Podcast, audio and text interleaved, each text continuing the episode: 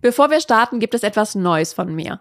Den gesund erfolgreichen Newsletter. Jede Woche gibt es da regelmäßig die besten Learnings, spannende Impulse und praktischen Tipps für deine berufliche und persönliche Weiterentwicklung. Direkt von meinem Schreibtisch in deine Inbox. Trag dich gerne ein unter gesunderfolgreichtipps.de. Die Angst vom Burnout ist groß. Doch woran erkenne ich, ob ich bereits in dieser Abwärtsspirale bin? Darum soll es heute genau gehen. Los geht's nach dem Intro.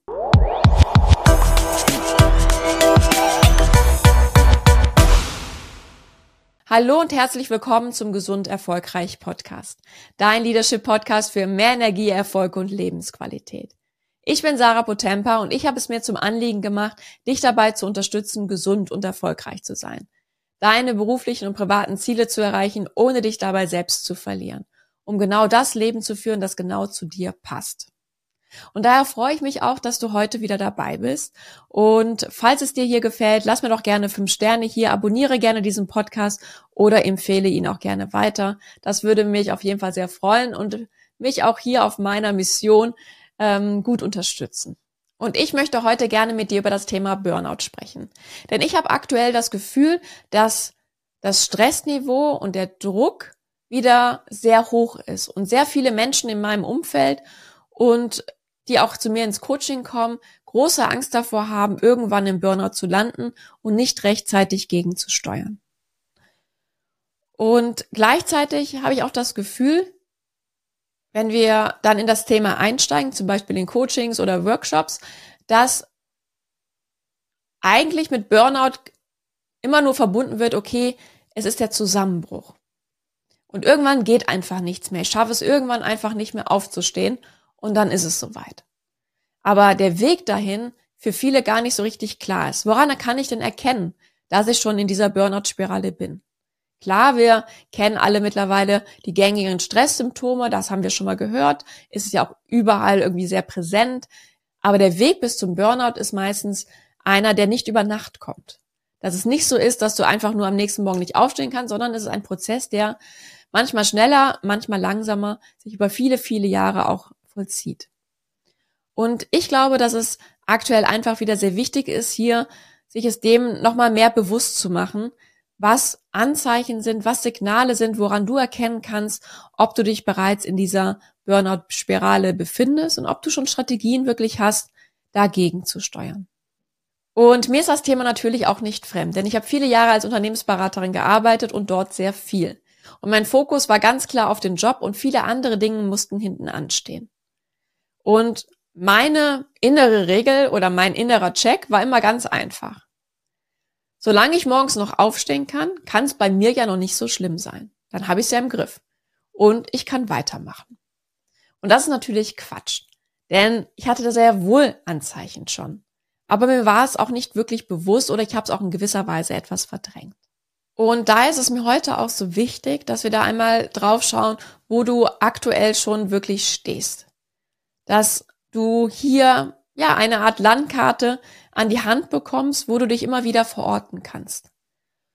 Damit es nicht irgendwann zu spät ist, sondern dass wir rechtzeitig immer wieder gegensteuern können. Und hier hat Herbert Freudenberger, der den Burnout-Begriff sehr stark mitgeprägt hat in den 70er Jahren, ein wunderbares Modell entwickelt. Und das Modell ist natürlich eine Vereinfachung dieses doch sehr komplexen Themas, das natürlich ganz individuell immer wieder zu betrachten ist.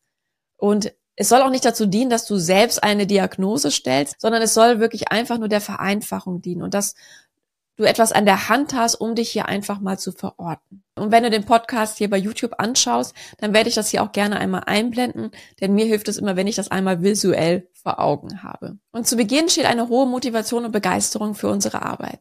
Wir haben den Drang, uns zu beweisen. Und da spielen natürlich unsere ganz individuellen inneren Antreiber eine wichtige Rolle. Aber hier werden wir in einer anderen Folge mal näher drauf eingehen. Und der Stress und der Druck wird immer höher. Der Arbeitsbelastung nimmt zu. Und wir merken erste Anzeichen, dass wir gestresst, müde und erschöpft sind. Doch wir verdrängen diese noch. Wir werden vielleicht auch darauf angesprochen von unserem Umfeld doch wir verneinen es erstmal, ein Problem zu haben oder dass wir einfach erschöpft sind und eigentlich eine Pause brauchen. und machen weiter. Wir vernachlässigen also unsere Bedürfnisse immer mehr und das ist eben auch ein wichtiger Punkt, dass es nicht immer nur um zu viel Arbeit geht, sondern dass wir einfach keine Grenzen setzen, dass wir nicht Nein sagen, sondern über unsere eigenen Belastungsgrenzen hinausgehen. Und da zeigen sich meistens erste Anzeichen, die wir meistens aber wegwischen, es nicht wahrhaben wollen. Weil dann müssten wir auch etwas ändern und das ist gar nicht so leicht, wenn wir einmal in diesem, in diesem Spiel drinstecken. Unser Blick verengt sich ja auch etwas. Und das führt häufig eben dazu, dass vielleicht unser Körper etwas rebelliert und uns ganz klare Signale sendet, mach mal eine Pause, wir die aber häufig ignorieren. Und dass wir ja vielleicht mehr Stimmungsschwankungen haben, reizbarer sind und wir werden einfach dünnhäutiger. Und das führt häufig dazu, dass wir immer mehr vor Konflikten stehen, sei es in der Arbeitswelt, sei es zu Hause, weil wir viel Stress nach Hause mitnehmen. Und wir vermeiden diese doch weitestgehend und ziehen uns immer mehr zurück. Und der Rückzug kann ganz unterschiedlich aussehen. Es kann sein, dass wir vielleicht an immer weniger Meetings teilnehmen, Ausreden finden, warum wir keine Zeit haben, weil es uns einfach zu viel ist. Dass wir vielleicht häufiger krank sind. Es kann aber auch sein, dass wir abends nach Hause kommen und einfach keine Lust mehr haben, noch irgendeinen zu sehen. Du willst einfach nur noch deine Ruhe haben. Vielleicht kennst du das Gefühl. Und du sagst ein Treffen mit Freunden oder mit der Familie einfach ab. Du gehst vielleicht nicht zu deinem geliebten Sportkurs, weil es dir einfach zu viel ist und du einfach keine Energie mehr hast. Du schottest dich ab und isolierst dich. Damit, ja, sukzessive immer mehr. Dabei sind gerade soziale Kontakten eine wahnsinnige Kraftquelle, aber in dem Moment empfindest du oder spürst du genau das Gegenteil, dass es dir Energie raubt, dich vielleicht auch noch mit den Problemen und Herausforderungen deiner Mitmenschen auseinanderzusetzen. Und dann gibt es eine Phase, wo du dich als Person veränderst, in deinem Verhalten, aber auch in deiner Sichtweise, dass du plötzlich vielleicht sehr viele Sachen sehr negativ siehst, einen überzogenen Sarkasmus entwickelst und der Blick auf die Dinge plötzlich anders ist, als wie es dir sonst von deinem Naturell zugesprochen wurde. Und dass sich immer mehr so eine innere Leere breit macht, dass du ja das Gefühl hast, dich selbst etwas zu verlieren, dich selbst zu entfremden und auch den Sinn des Lebens nicht mehr so wirklich zu sehen. Und dass du immer weniger ein Gespür für deine eigenen Gefühle hast, aber eben auch für deine Mitmenschen, dass quasi die Empathie immer weiter abnimmt. Ja, das ist irgendwie ein Schutzmechanismus deines Körpers, denn es ist einfach zu viel, du hast immer weniger Energie und das ganze System wird irgendwie runtergefahren, so dieses Bild habe ich immer vor Augen. Und viele versuchen diese innere Leere, ja, auszufüllen. Sie flüchten quasi davor, sich damit zu beschäftigen, weil eben auch überhaupt keine Energie mehr dafür da ist, sich da kritischer mit auseinanderzusetzen und vielleicht auch Dinge zu verändern.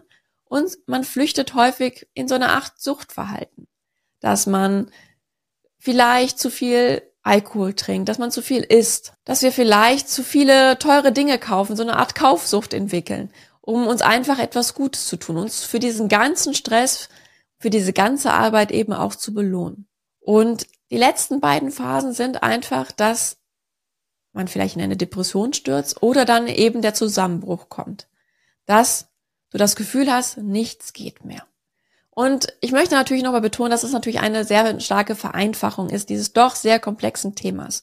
Und dass es bei jedem anders aussehen kann dass es nicht eins zu eins sein muss, dass du alle Phasen gleich so verläufst. Aber ich finde, es veranschaulicht sehr gut, was alles dazugehört. Dass es nicht einfach nur zu viel Arbeit ist, sondern dass ein wesentlicher Punkt auch ist, dass du deine eigenen Bedürfnisse vernachlässigst und keine gute Beziehung zu dir selbst hast.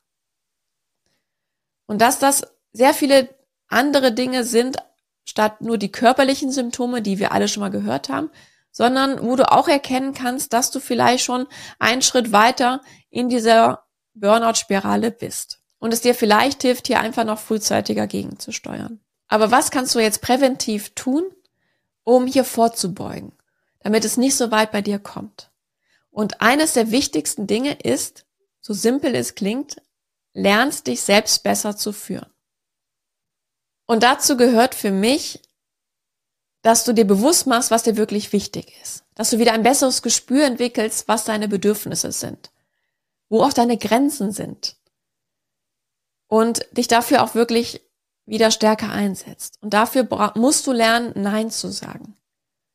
ohne schlechtes Gewissen und dir erlauben, auch mal eine Pause zu machen und Strategien zu entwickeln, um deine, ja, deine Batterien wieder aufzuladen, abzuschalten und dein Leben auf eine breite Basis zu stellen. Das habe ich schon ein paar Mal gesagt, aber ich glaube, das ist wirklich ein ganz wichtiger Faktor, dass du ein Umfeld hast, das dir gut tut, dass du eigene Interessen pflegst. Und um das auch wirklich durchzuziehen und nicht immer wieder zurückzufallen, ist es wichtig, dass du dir auch deine inneren Antreiber, dein Mindset einmal anschaust. Was bewegt dich denn jetzt dazu, über deine eigenen Grenzen hinwegzugehen? Was denkst du über dich? Was treibt dich dazu? Und das ist für mich auch ein wesentlicher Schlüssel dazu, den Hebel umzulegen zu einer gesunden Selbstführung. Ja, und falls du sagst, okay, ich würde es mir wirklich gerne anschauen, aber puh, alleine, das ist echt ein Brett, weiß ich nicht, ich hätte da eigentlich gerne Unterstützung, dann schreib mir gerne eine Nachricht. Ähm, meine E-Mail-Adresse ist info at sarapotempa-coaching.de. Du findest sie aber auch unten in den Show Notes. Vereinbare gerne ein kostenfreies Beratungsgespräch, dann schauen wir gemeinsam, wie ich dich gut unterstützen kann. Und in diesem Sinne wünsche ich dir einen wunderschönen Sonntag. Mach Dinge, die dir gut tun. Alles Liebe, deine Sarah.